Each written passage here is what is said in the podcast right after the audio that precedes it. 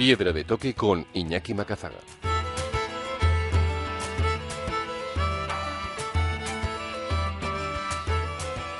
Aquí arranca Piedra de Toque, el momento de los viajes, la aventura, la montaña en Onda Vasca. Hoy estrenamos una sección nueva. Lo avisamos que con la llegada de la nueva temporada, del nuevo horario de Piedra de Toque, todos los días de 8 y media a 9, pues queríamos también eh, traer pues nuevos guías, nuevas rutas, nuevas excusas para conocer el mundo y conocer con ellas también nuevas realidades. Y una de ellas es la de hoy, la de los viajes sin maleta. Los viajes que realizan las personas migrantes, los grandes viajeros de este siglo, que no persiguen el ocio, no persiguen una foto o una anécdota, sino lo que persiguen es un proyecto personal. Y queremos pues ponerles rostro, conocer cómo fue ese viaje desde su tierra Euskadi y qué proyecto personal perseguían. También pues descubrir esa piedra de toque, la razón última de sus viajes y lejos también de una mirada estereotipada, pues fijarnos que detrás hay personas que son esos grandes viajeros.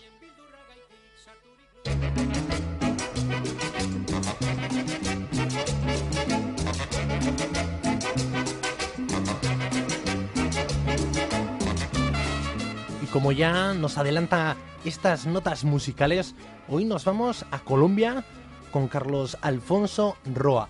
Él nació en Cali y lleva cinco años ya en Euskadi. Es uno de los nuevos vascos, tiene ya nacionalidad y todo. Y queremos descubrir, pues esto, qué le trajo a Euskadi, cómo fue ese viaje y también de paso, pues descubrir su país. Muy buenas tardes, Alfonso. Buenas tardes a Iñaki, muy buenas tardes a los oyentes de Onda Vasca y muchas gracias de antemano por esta grandiosa oportunidad. Bueno, esa voz también nos adelanta que en Colombia eh, tu profesión no estaba muy alejada, ¿no? Estos estudios, dedicabas a la radio. Eh, sí, hacía anuncios publicitarios para cadenas muy importantes, para bancos y firmas de prestigio, y también era el que identificaba algunas de las grandes emisoras de allá, y era lector de noticias, presentaba música, pero más que todo las baladas.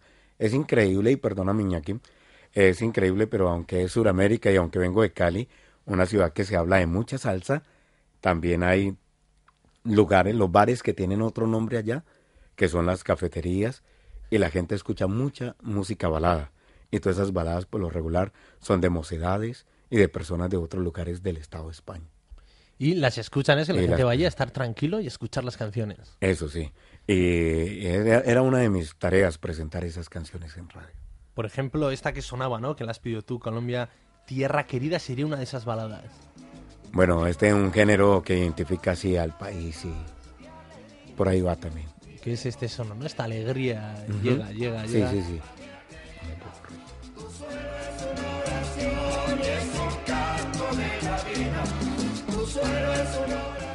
Pues sí, pues sí, sí que merece la pena, ¿no? Sentarse en una cafetería a escucharlas. ¿Y qué te trajo a ti aquí, Carlos Alfonso? ¿Y ¿Cuál fue ese proyecto tuyo que te hizo salir de casa un día? Y ey, han pasado cinco años y tu nueva casa está ahora aquí a muchos miles de kilómetros, pero sigue siendo tu casa. Eh, sí. Eh, lo que me atrajo acá, a esta bellísima tierra que me acogió, a Euskadi, en la cual llegué y me quedé, lo que me atrajo fue que me vine por mi esposa. Mi esposa lleva 12, 13 años acá y entonces me vine por amor. Es una experiencia muy dolorosa ahora que hablaba con Iñaki extra micrófonos. Es una experiencia que es- desarraiga el corazón. O sea, cualquier ser humano se vuelve muy sensible cuando tiene que partir. Y a mí me costó mucho. Oh, lloré mucho ese día. Si no, es una... Me imagino que lo duro es esa, ¿no? Esa despedida que no sabes hasta cuándo. Eh, eso, que uno no sabe hasta cuándo y si vuelve, cómo vuelve.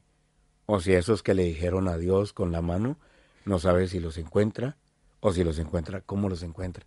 Entonces es también una forma de partir muy difícil. Y en tu caso, bueno, el viaje era por amor, o sea que también el proyecto que tú perseguías, esa balanza la equilibraba, ¿no? Eso. Y entonces ya una vez que me encaminé hacia acá, venía con el objetivo de, de conquistar a las multitudes. Tuve la oportunidad de estar en un estadio en la ciudad de Cali que se llama el Olímpico Pascual Guerrero, con una capacidad de 60 mil personas. Tuve la oportunidad varias veces de estar allí como presentador y mi objetivo era venir acá y conquistar las multitudes otra vez, llegar a, aportarles un montón de palabras de ánimo, y aliento a tanta gente. Y, y cuando yo recién llegué aquí, a los cuatro meses, eh, sentí un poquito de tristeza y nostalgia porque me hacía falta la gente, porque me debo al pueblo. Venías del mundo del espectáculo, allí en Santiago de Cali, había sido micrófono de oro, también participabas en las noticias, locutabas las noticias policiales, ¿no? Eso, las judiciales le decíamos, sí, las policiales. También tenías tu parte del espectáculo y un espectáculo con mucho compromiso social, porque ibas a las aldeas, a las zonas más pobres, a las zonas de la selva, con los desplazados. Claro, me imagino que en ese viaje, un viaje por amor, bonito, que tú quieres hacerlo, pero claro, por el camino también eh, hay una parte de ti que aquí no llega, ¿no? Y, te encuentras también que hay otra realidad, que las multitudes, pues es difícil luego conectar con ella. Eso, eh, fue eso, que fue difícil, pero esta tierra como una tierra de oportunidades, preciso. Yo llegué en julio y exactamente a los cuatro meses una gran oportunidad para estar ante el, en el BEC ante ocho mil personas. Y allí estuve. Una gran empresa de aquí patrocinaba un, un evento magno. Eh, allí estuve y salí muy bien librado. Lo único que faltó fue que me sacaran carga en hombros del BEC, pero fue una experiencia inolvidable. Desde eso He seguido aquí en eventos que son patrocinados por las instituciones públicas y me gané un, un hueco en, en el corazón de la gente. Inclusive viajo a la fiesta del Rey León allí en Francia y voy a otros países de Europa. Y con todo el respeto, pues de aquí de, de Euskadi no me voy ni a tiros. No te vas ni a tiros. No, ¿eh? no, no, de aquí no, porque aprendí mucho, les debo mucho.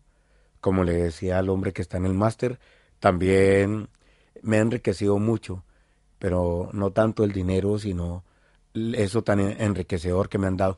Ahora estoy planeando, porque también doy mis propios recitales, doy talleres de oratoria, ya he estado en el Hotel Carton, como la gente me puso ministro del amor acá, y luego me llaman presidente del amor, me han hecho canción, me tienen banda presidencial y todo, porque hago cuestiones solidarias, afectivas en las residencias, centros de días, donde hay niños con falta de alguna capacidad, es decir, discapacitados. Les llevo un show, así les baile como un mono electrocutado, pero por lo menos les doy algo, les doy cariño, una, una tarde diferente. Que tu parte social también la encontraste aquí, ¿no? Compromiso por la gente necesitada, que igual no era el caso de unos desplazados, ¿no? Por un conflicto invisible como es el que sufre Colombia, sino podía ser otro conflicto, puede ser la soledad o los problemas que aquí también sufrimos. Exacto, sí. Entonces, eh, yo también me, me he sentido muy identificado porque hay muchas abuelitas que uno va y tienen algún detalle recordatorio de uno, o hay alguna que un día me hizo casi que llorar, me dijo, acá en Euskadi yo soy tu madre. Entonces, eso es bonito. Y acá, pues, el tener el contacto con las multitudes de tantos pueblos, de tantas naciones que cohabitan bajo el cielo de Vizcaya, para mí ha sido muy enriquecedor. Ahora de pronto estoy tratando de ir a Nueva York a hacer una pequeña gira por Nueva York, por Oklahoma.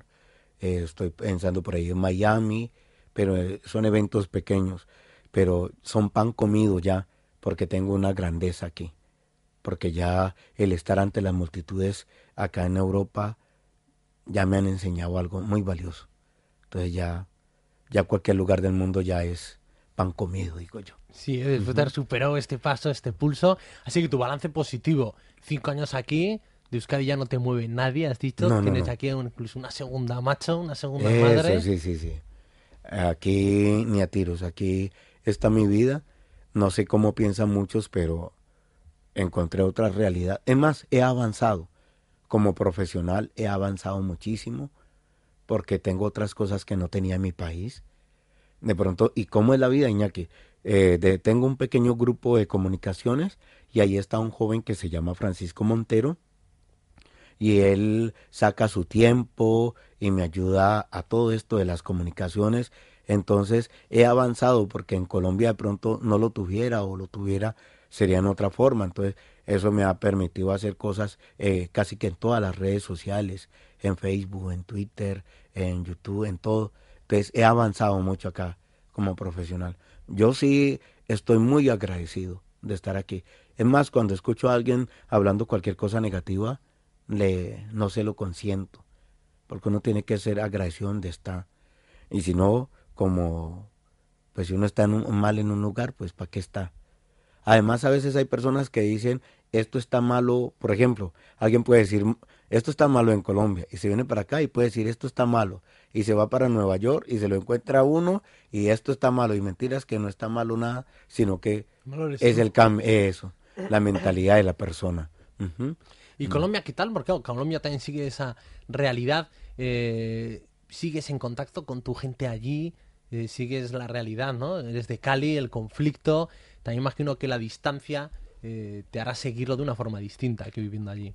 Eh, sí, aunque ya cuando yo me vine para acá también a veces se, se crean unos estereotipos y ya que hablamos de eso, se conoce Cali como una ciudad que fue marcada por un cartel que se llamó el cartel de Cali, ¿no? Que eso lo vencieron. Los problemas siguen siempre habiendo, pero cuando las personas se van y conocen a, Cali por primera vez o conocen a Colombia, muchas veces son de se ve otra otra cosa diferente. Eso seguro, ¿no? No hay nada como la experiencia directa para descubrir sitios y luego también pues lo que sucede, ¿no? Que los medios también filtran y lo único que te llega a veces está marcado siempre por un conflicto, por unos buenos, unos malos o siempre con motivo de una realidad muy concreta, que en este caso la de Cali pues siempre nos nos, eh, nos muestra un conflicto. Y yo pienso, Iñaki, ya que me hace esta gran oportunidad de estar aquí, eh, yo pienso que si de pronto cuando vaya de viaje o cuando vaya a Colombia antes, yo pienso exportar muchas ideas, muchas cosas buenas que he aprendido en este bellísimo País Vasco, en esta ciudad. Antes, a los que viajan, a los que han retornado por fuerza mayor o voluntariamente, antes les pido ese inmenso favor de que exporten todo lo bueno que se ha captado de aquí para ayudar a avanzar más al país. ¿Y qué cosas te llevarías de aquí o te llevas o has hecho ya tuyas? Bueno, hay muchísimas cosas, pero, pero hay cosas que no se compran con dinero y, por ejemplo, la tranquilidad que uno tiene acá, que puedes andar tranquilo por la madrugada a cualquier hora, son cosas muy, muy buenas. Muchas cosas buenas de que, que hay acá, eh, como ayudan, el gobierno ayuda a las, a las personas. Por allá también se ayuda, pero de pronto hay que destapar muchas, hay que hacer más fuerzas en esas cosas, ¿no? Allí sientes más que si no naces con, con riqueza, ¿no? Con medios, luego estás un poco solo, ¿no? Eso, sí, sí. Indefenso. Eso, sí, sí, sí.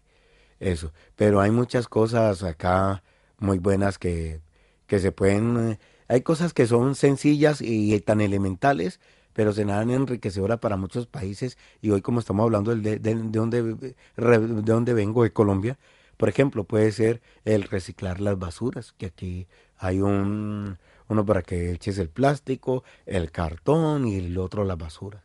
Eso está espectacular. Mientras que nosotros cogemos toda la bolsa y pum. La ponemos inclusive afuera de la casa porque pasa un camión con unos hombres y recogen no el contenedor, sino que cogen Directamente la, bolsita, eso, la bolsita al camión, la, bolsita, la bolsita al otro vecino y así. Entonces podemos exportar eso, el, el, el, el, el reciclar las basuras o podemos reciclar algo que para mí es muy valioso aquí en Euskadi más que todo eh, es que acá hay, allá acá hay mucha democracia acá se hacen cosas muy participativas eh, eh, se hacen cosas muchas con el diálogo y más que todas esas cosas sí las exportaría bueno aunque luego siempre el diálogo es poco aquí, ¿no? Siempre se podría ser más democrático, ni más que verlo, ¿no? Muchas veces. Eh, también, eh, Carlos, has creado, ¿no? Una asociación intercultural, Todos a una voz, además aquí cerquita, ¿no? Nuestros vecinos de la emisora Onda Vasca, en el centro de Yacuría, de la Compañía de Ah, Jesús, en Bilbao. ¿Qué te llevó a organizar aquí una ver. asociación? Eso, bueno, allí en el Yacuría, en el centro de Yacuría, me dieron los pasos, porque yo tenía una inquietud, entonces ellos me dieron los pasos que podía seguir para, para hacer este programa. Lo que me llevó a esta asociación fue pues lo que andaba, lo que comentaba antes. Yo cuando llegué aquí, yo tuve una meta muy clara y fue que cada día que no trabajara iba a hacer un libro. Efectivamente, primero hice el libro que buscar mi nuevo trabajo. O sea, lo estaba buscando, pero no lo encontraba. Estaba recién llegado y no conocía a nadie. Bueno, pero mi otro objetivo era tener la asociación para hacer tareas de, de solidaridad, independientemente del país o de donde se sea, el ser humano, una, la gran necesidad que hay en el planeta, digo yo, pues seguirá siendo la afectividad, el cariño. Entonces, eso me llevó a hacer una asociación para invitar a personas que quisieran ser voluntarias e ir a todos estos lugares con, más que con un baile, más allá de un baile, más que un poema, ir a dar eso, el cariño a nuestras personas. ¿Y cuánta gente conforma ahora la asociación? Bueno, ahorita somos pocos, andamos 10, pero de varios países, de varios continentes y ¿Y cómo te has puesto en contacto con ellos? Gente que ya has ido conociendo, que el propio centro de Yacuría te ha ido presentando, Eh, todos con esta sensibilidad y también con eh, la gracia, ¿no? De ir luego alegrando la vida por ahí. Eso, por ejemplo, gente que en el transcurso del camino me las he encontrado. Entonces, por ejemplo, un día estaba en un evento ahí en el Arenal, eh, un evento bastante multitudinario, y pasó un, un chico de aquí de Bilbao de toda la vida y me dijo, este hombre hay que grabarle todo lo que hace. Entonces, antes habló conmigo, hablamos, y o sea, todo ha sido muy bonito, todo se ha ido agrupando, han ido llegando poco a poco las personas. Muy bueno, porque también haces, ¿no? En YouTube haces pequeños vídeos, pequeñas entrevistas a personalidades de, de Bilbao, ¿no? Y Eh, sí. Eh, sí, a personalidades, a deportistas. a compatriotas tuyos también, Eso, uno sí, sí, sí, sí. que se dedicaba, yo creo, al motor, al mundo de las motos. Ah, sí, sí, sí. y había organizado un evento aquí, no sé Biker, si sí. con Harley Davidson, alguna de estas marcas así famosas de motos, y se veía que era un- otro caso, no sé si de éxito, pero bueno, diciendo, una persona que ha llegado aquí y ha Eso. Su sitio y aporta como uno más. Eso. Y, y por ejemplo, eso para nosotros es, y qué bueno que por aquí venga Eddie también. Eh, eh, eso para nosotros es muy valioso porque, por ejemplo, él ha ido a Colombia y ha ido a, esa, a llevar unos cascos, eh, cascos no de oído, sino los que usan los motociclistas. Y ha llevado accesorios antes para Colombia, de aquí y de ahí a Italia y todo. Entonces, eso es bonito porque ha venido acá, se ha encontrado en lo que él sabe hacer, en lo que él quería, pero de aquí también cuando él va a Colombia, también puede, es un, es un ejemplo para, o, o es una satisfacción para uno extranjero cuando ve que hay personas con, que vienen con otra idea, con otra forma de, de sumar, de multiplicar cosas y no de restar ni de dividir. Pero me imagino que lo que tú contabas, que en el camino se nota ese tirón en el corazón, ese desarraigo, que también hace que no sea fácil encontrar ese hueco y además en lo que uno le gusta y en lo que uno ha estado preparado, ¿no? Como ha sido, por ejemplo, también en tu caso. No tardaste mucho, cuatro meses y ya te hiciste ahí el rey en el BEC. Eso. Pero, claro, si te hubieses tenido que dedicar a otro sector, hubiese hecho que esos meses hubiesen sido un pelín más duros. Eso. Aunque, aunque estando allí, también he hecho tareas como cualquier otra persona, ¿no? También acá he cuidado abuelos. eh, un abuelo que ya falleció, trabajé al lado de él dos años, eh, me enseñó muchísimo también. Me, aprendí mucho de él. Aunque era un abuelito que nunca, que no hablaba, tenía Alzheimer y todo, pero es increíble. Un día antes de él fallecer, percibía, no porque estuviera enfermo, porque no estaba enfermo, sino que su forma de mirar, su hay algo que, que no se aprende en una universidad, sino en el contacto con el ser humano. Y no es que esté hablando mal de, de los estudios, no, no, no, no, por lo contrario, sino que digo que hay cosas que, que son tan importantes que las he aprendido. Al lado de ese abuelo aprendí lo que es verdaderamente la fe, la esperanza y la fortaleza. cuando personas que están padeciendo, no importa si sea de Europa o de cualquier lugar del mundo. Y tú también, eh, balance positivo al sentirte acogido aquí en esta sociedad sin problema.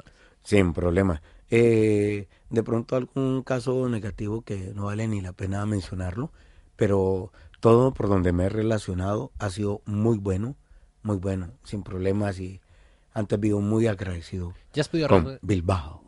¿Has podido regresar a Colombia en estos cinco años? En estos cinco años no he regresado. Pues como sabes, yo vine legalmente aquí eh, y precisamente por venir legal fue que por convenio bilateral a los dos años de estar aquí le dan la, la me consiguieron la nacionalidad, pero no he ido porque cuando he querido ir a ver a mi madre me ha salido algún trabajo. Espero ir sí en enero y pero cuando vaya quiero ir a ver a mi madre y también volver, nunca olvidar de dónde vengo. Vivo muy bien, estoy muy agradecido con la vida, con Euskadi, pero cuando vaya quiero volver a, a Colombia y pasar esas aldeas que tenía que pasar entre un abismo y otro, pasarlo colgado a través de una polea, o sea, un lazo muy fuerte o algo. La para tirolina, ¿no? Para atravesar una cañada y un... Eso, para atravesar algo peligroso y poderle llevar una ropa, unos cuadernos o unas cositas a un poquito grupo de personas que estaban al otro lado de eso. Entonces pienso que cuando vaya, mi sueño más grande, y por eso hice la asociación, fue para poderle dar un poquito de, así no sane, así no solucione nada, pero por lo menos quiero regalarle una sonrisa a más de uno que no va a poder ir a la ciudad a ver los eventos que uno hace o nunca va a recibir unos regalos o unos detalles como pienso llevarlos. ¿Y te ha tocado alguna vez aconsejar a alguien, alguien de allí, algún familiar, algún amigo que te haya dicho, oye, merece la pena ir para allá, hacer el viaje hasta Europa, venir a Euskadi? Bueno, al que tiene, al que tiene, al que tiene, por decir algo, al que tiene 10 mil euros, le digo, abre un negocio y quédate allá. Al que tiene 10 mil, un ejemplo, ¿no? Al que tiene 20 mil. Eh, a- y si alguien me dice que si quiere venir para acá y todo eso, primero le digo que, bueno, como está hablando conmigo, pero que indague más acerca de la cultura de, del pueblo, las costumbres, las cosas que gustan aquí y lo que no gusta, que primero investiguen eso. Y ya después sí que si están de acuerdo y, y vienen a, sumar y a, y a multiplicar, pues que vengan. Eso sí, siempre y cuando hacer el bien. Muy bien, ¿no? Como ha sido tu caso, ¿no, Carlos? Pues nada, este era el, el espacio que abrimos ¿no? ahora en Piedra Toque, una nueva forma, ¿no? También de descubrir a los grandes viajeros de este siglo, que sois las personas migrantes que habéis viajado con un proyecto, como muchos de nosotros, nos ha tocado, muchos familiares, ¿no? En su día tuvieron que pues salir de sus casas y hacer miles de kilómetros. Y aunque este espacio es más de viajes, de aventura, también este tipo de rutas yo creo que es una buena manera, ¿no? De acercarnos a Colombia y de descubrir que no muy lejos de aquí nos está esperando gente que nos acerca a otros mundos. Y lo bonito de Colombia es que cuando van todos los extranjeros, las personas que no son de Colombia, lo bonito es que se les recibe con cariño, se les respeta y por mucho que haya un estereotipo de Colombia, nosotros nos preocupamos de que a nuestros extranjeros no le pase nada en nuestra tierra. Mar. Yo espero que mi boca nunca se calle. También espero que las turbinas de este avión nunca me fallen. No tengo todo calculado, ni mi vida resuelta. Solo tengo una sonrisa y espero una de Pues hasta aquí el viaje de hoy en Piedra Toque con Carlos Alfonso de la Roa. Y seguimos mañana abriendo una nueva ventana a otros mundos, a otras realidades. Y siempre disponibles, siempre al encuentro en piedradetoque.es. Gabón.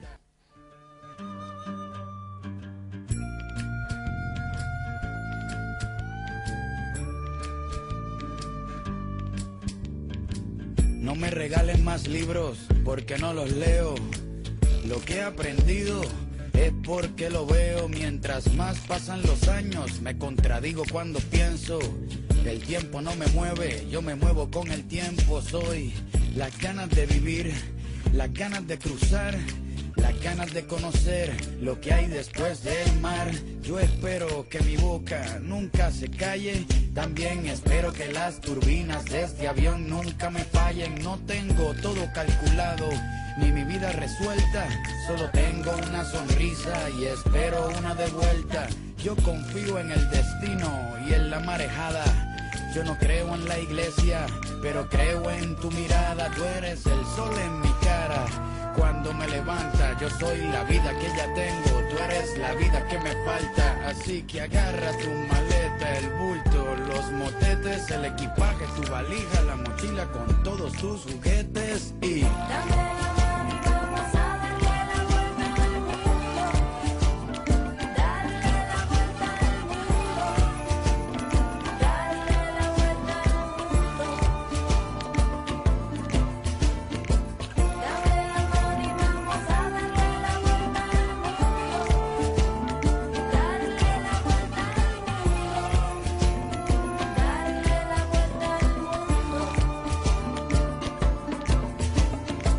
renta, el sueldo, el trabajo en la oficina.